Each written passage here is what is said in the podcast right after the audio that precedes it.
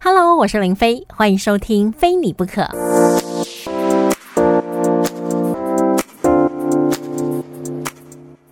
大家好，我是林飞。呃，我们台湾呢，对于这一次在对抗 COVID-19 呢，算是模范生了。那同样在亚洲的模范生呢，可能就是越南了。所以呢，我也联络到人在越南的 Summer 来跟我们聊聊，在整个 COVID-19 的疫情肆虐期间呢，在越南发生的状况，还有后来解封之后，他们又有什么的阴影之道。那 Summer 本身呢，也有他自己的 Podcast 频道，频道名称呢就叫浪一下。Left Shot，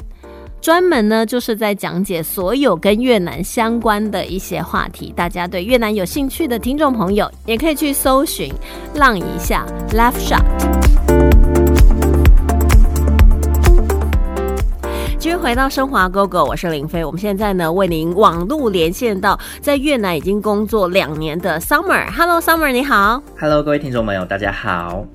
因为这一次感觉就是台湾跟越南在防疫上面都做的还不错，所以就你自己在当地的观察，你觉得他们呃有哪些措施真的做的还蛮好的，可以值得我们继续效法他们？哦，我觉得他们基本上跟台湾做的差不多，因为他们在初期的时候就已经将国门关闭了，也限制非常多的国外旅客抵达。那另外一点呢，是他们也是宣导，就是很即刻就宣导戴口罩，然后并做了那个口罩出口的一些禁令，这样。哎，所以跟我们好像哦。对啊，所以基本上没什么太大的差异。然后再加上他们人民基呃基本上是还蛮配合政府在防疫上的措施。其实他们在四月的时候有一波就是算是封城吧，类似封城，但其实没有像国外那么严重的状况。所以基本上这也是他们可能防疫上还做的还不错的原因，我在想。因为我们台湾看了很多就是外国新闻，像外国都整个封城都不让任何人进出，或者甚至大家都不要出门。那在越南的话，你说类似封城，它是什么样？是像日本这样吗？就是假日大家不要外出，但是平常还是工作，还是日常的还是进行着？嗯，对，没错，基本上就是这样。然后就是他们也只是希望。呃，大家不要尽量不要出门，但他没有限制到说你不能出门这件事情，也没有说限制说你其他国家可能会有什么只有谁谁谁可以出门，或者是有要轮流出门的问题。但越南不是，就是如果你们公司没有意外的话，还是可以持续的上班，只是你们要做好各自的管理这样。那像现在对于越南来讲的话，还有什么样子的措施呢？目前没有哎，目前基本上跟一般生活一样了，就都回到之前了嘛。对，没错。哇，那感觉就是比我们更快解封哎。可是越南很多它是靠观光旅游业，在那一方面的状况呢？哦，现在观光业也是真的的蛮萧条的，但现在也是那个越南政府本身有对越南旅游或观光来做更大型的推广。所以就是现在，因为越南的人民没有办法出国旅游，所以他们就变成就是在国内旅游这样。哎，所以他现在越南是跟我们台湾很雷同哎，因为我们现在也是非常鼓励国旅，大家就是都没有办法出国旅游，所以就在台湾玩透透。对，没错，现在越南的状况也是跟台湾差不多。可是像越南，他们对于外国人呢，就是呃，比如说我们越南人不能出去，那外国商务客进来有没有很多限制？目前也是不给外国商务客进来，唯一可以进来的只有。他们台湾政府跟越南政府有协调的那个，就是商务商务客人的包机专机。那你要通过这个包机专机，可能要先透过越南在台办事处做申请，还有各个台商协会以外。你到了越南之后，还是要到指定的地方做呃十四天的隔离。那隔离的费用呢？之前有参与过的台商朋友们提供说，就是十四天，如果是住五星级饭店的呢，要十万块台币；如果是住四星级饭店的话，要七万块台币左右总额。所以这就是造成大家基本上还是没有办法能够如期来到越南进行商务访问的状况。那可以借助，比如说在越南有人家吗？没有办法，一定就是只能到那个他们政府指定的地方去做。我觉得某部分也是为了促进他们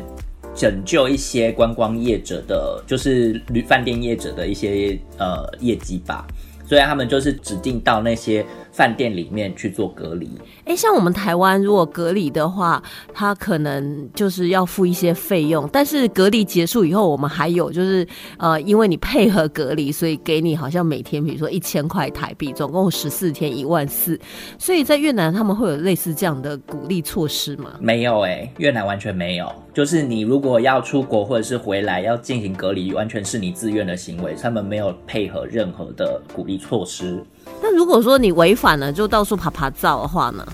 不可能，你一下飞机，他就把你关起来。那如果我是越南人，我回到我自己的家里偷跑出去呢？没有，不可能。你就就算是越南人，你也是会被关到军营里面去，或者是大学宿舍，大概是十个人或四个人或五个人这样一间的房那个状况。所以不管任何人，只要就是在之前到现在这个疫情还在进行的期间内进到越南，他就是把你集中管理，但你可以选择你要付的钱，然后住的房子的等级嘛。呃，基本上没有办法选择。就是如果你是商务访问的话，我的因为之前有一有一票算是台干要回来越南工作的时候，然后就临时被发布命令，他们就抓到了被抓到肯特一个越南西部西南部的地方去，就是十十个人一间，好像是关在我不确定是军营还是大学宿舍这样。那反正他们一下飞机之后，你就是如果是专机的话，就是现在只只给专机进到越南的国境内，然后降落。所以只要一进来，不管你是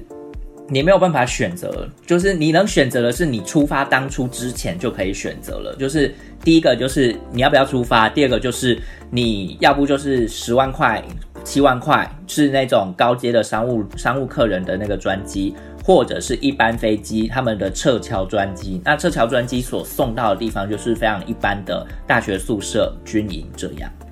所以完全就是不让你回到自己家里去拍拍照的那种概念。对啊，就是十四天后你再拍拍照啊。哎，我觉得他们贯彻的非常军事化的管理，我这样听起来，因为像我们台湾可能会觉得说，我家就在台湾呐，所以我就回到我家里去。居家自主的隔离、自主的管理就好了。但是，就呃，Summer 告诉我们在越南状况是，我才不管你这些，你只要进来我的越南，我就是依照你是怎么进来的，然后把你送到哪里去进行十四天的隔离。那越南人自己不会抗议吗？会觉得说我有家在越南呢？他们不会，不会，他们都还蛮，因为他们会，我觉得他们的某某种意识还蛮强的，就是。呃，如果有人得病的话，大家都还是会避开。所以在初期的时候，大家都知道中国人其实是病病源，所以他们就会当时就有一阵的排华情绪出现，就是中国人就不要进到我们的餐厅或我们的饭店，或者是甚至任何的营业场所，就会有这样的情绪发生。所以，就算当时刚开始的时候，有一些越南人，既然他他虽然是航空业者。所以他可能空姐、空少要出去工作，回来之后会被那个邻居指指点点，甚至房东会问他说要不要直接搬家这样子的状况。所以他们对于病，就是如果有病呃得病的风险在的话，他们会很谨慎的看待，并不是只有那个政府，而是人民也是这么做。所以我觉得这是他们比较不一样的地方。可是这样情况下来讲话，不是就会产生说好像会把人家去贴标签这样？因为你看，空服员他其实也是工作的关系呀，他也不是说哦，我自己在这个期间我想要到处爬爬照，我也是工作的关系。对，可是越南人没有在管你这个，就是大部分的越南人不会管你这件事。就我要贴我就贴，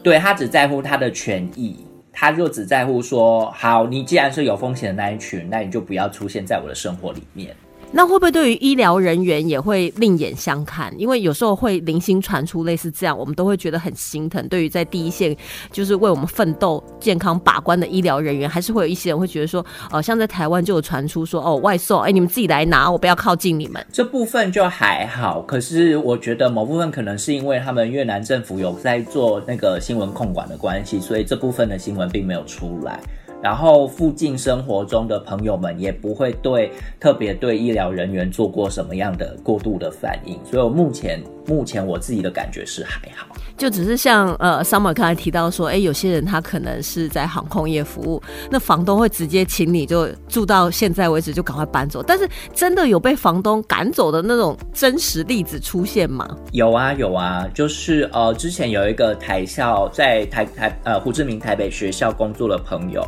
然后他就是回来之后，房东就请他搬离，因为他说中文啊。那这样你们不会受到牵连吗？因为你也说中文呐。哦，可是因为我说越南文，所以我大部分时间没差。OK OK，没有，基本上就是如果你是说越南语，然后你不要露出当时的状况是，你不要露出任何你会说中文，或在就算在车上，我们坐计程车好了，我们都是尽量避免讲话，然后。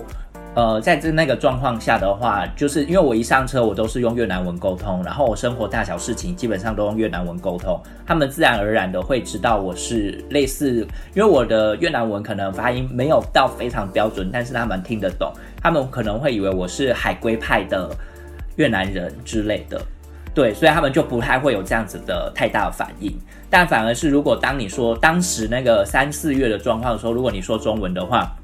会蛮多，就是会有一票的人是真的会反排华，就是那个感觉会出来。就他也不管三七二十一，就是我听到中文，然后我一跟新闻的连接，我就觉得说我就是要讨厌你，然后我就是要排斥你。应该不是说讨厌或排斥，就是他们会觉得哦，你可能有病。嗯，你要远离我就对了啦。对对对对对哦，所以这个可能那一阵子，如果说纯粹只会说中文，然后那个当下在越南工作的人，可能都会格外的辛苦，也要格外的谨慎吧。对，当时是呃，就是大家会觉得要需要小心。但现在呢？现在不会了，就一个整个疫情都比较宽松一点了，大家可能就回归日常的生活。可是以戴口罩这件事情，你们还会持续进行吗？哦，因为越南人本身他们就会戴口罩，所以戴口罩这件事情比较会持续进行。比较特殊的是，呃，当时刚发生大概三四月的时候，呃，在越南工作的外国人，就是西方面脸孔，因为我们大部分知道，就是西方人不太会戴口罩，那连他们在越南都会戴起口罩来，这样子，就大家都戴啦。我自己不戴，好像有一点点很奇怪。可是那时候你们不会有口罩荒吗？呃，越南政府在这方面就是如同我前面所讲到的，因为一开始他们就对口罩出口做了管制，跟台湾一样，所以当时并不会有口罩荒。而且当时在发生这件事情之前，我先我之前我刚刚有说过，就是越南本身就有戴口罩，因为他们一般骑摩托车的时候都会戴口罩出门，所以他们家里基本上都会备至少两三盒口罩，所以当时的所有人就是可能会。呃，分着买，或者是你可能买个十片、五片，当时都买得到的，因为本来就居家必备了。对，然后在后期，因为变成是没有办法戴，没有办法戴医疗口罩，他们就是跟一些纺织厂，然后做合作，他们就出了一样是布口罩。可他们，我我不确定啦，因为我我个人觉得布口罩基本上是没有什么效果，但是就是政府当时的宣传是布口罩也有就是防疫的效果，所以建议大家戴布口罩就好。嗯，可能就是在没有办法的情况下，你还是有一层隔离，即便它是布，它不是医疗口罩，还是聊胜于无的那种概念。对，所以他们其实口罩荒很快就结束了。不过现在在越南来讲的话，因为可能外国的观光客还是没有办法进来，所以就是像我们一样。也是鼓励国有。那在越南工作两年的 Summer，哎，你对越南，我们想到越南就越南春卷，然后还有越南河粉，就吃这两种美食，有没有什么小 pebble 让我们可以在挑选的过程中才会知道说啊，这是正宗的越南春卷或者是越南河粉？其实我觉得没有什么正不正宗，因为对他们就是你如果问我们台湾人说哪里有正宗的卤肉饭，你会怎么回答？这样好吃就好。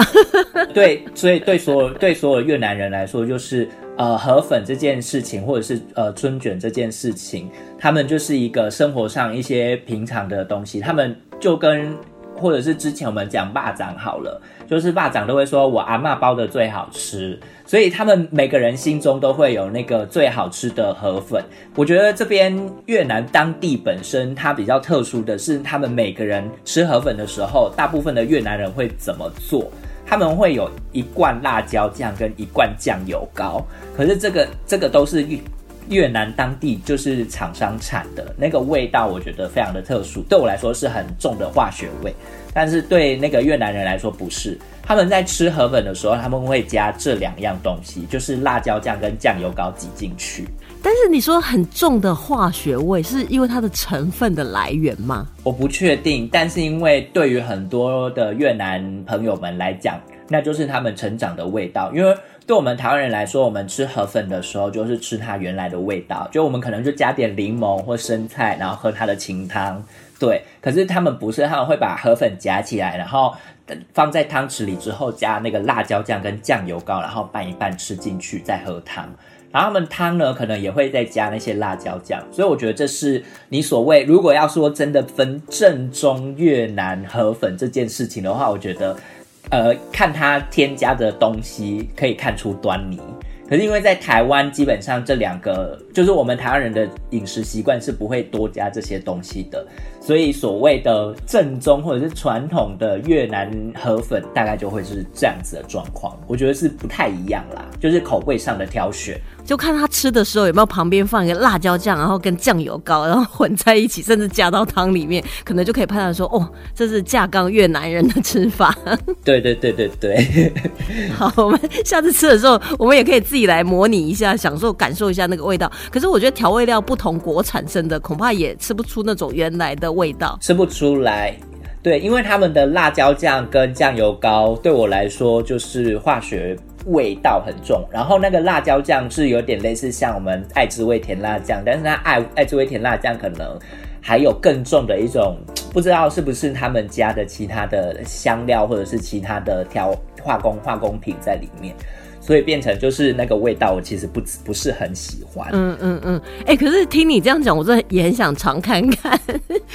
对，我觉得是可以试试看，就是如果。呃，我不确定台湾的那个越南杂货店或者是一些越南商店会有卖，我觉得应该是有，因为对他们来说，那个算是就是各大超市都买得到的东西，就像家乡味吧。对对对 对 对，所以所以就就跟我们出国可能需要酱油啊，或需要呃一些调味品一样的道理是是一样的。对，所以台湾可能找得到，然后就可以试试看。我们就下次在台湾吃越南河粉的时候，就想说啊，我们以前都吃清汤，顶多就像刚才上面讲，加一点柠檬啊，加一点那个青菜。我们这次不要，我们就是酱油膏跟那个。跟那个辣椒酱把它加下去，感受一下不同的越南风味。哦，对，没有，可是他们一样是那个酱，呃，柠檬挤下去，辣椒加下去，生菜也都加下去之后，再加那个刚刚那两个酱，就是辣椒酱跟酱油膏，所以它 它它的味道可能蛮丰富的。我觉得这好像加太多了吧？可是对他们来说，那就是熟悉的味道。会不会会不会很咸呐？哦，我不知道，因为我没有很喜欢。好，喜欢的听众朋友可以试试看。我们今天也很开心，可以透过网络连线，跟现在正在越南工作的 Summer 呃进行连线，也了解到说，哎，在越南当地，在之前在抗疫过程当中做了什么，以及他们现在呢，也几乎都快要恢复像以前那样。可是我相信每个国家的步调会不一样了，也希望呢，呃，Summer 在越南可以保持身体健康。OK。好，谢谢大家，谢谢，谢谢。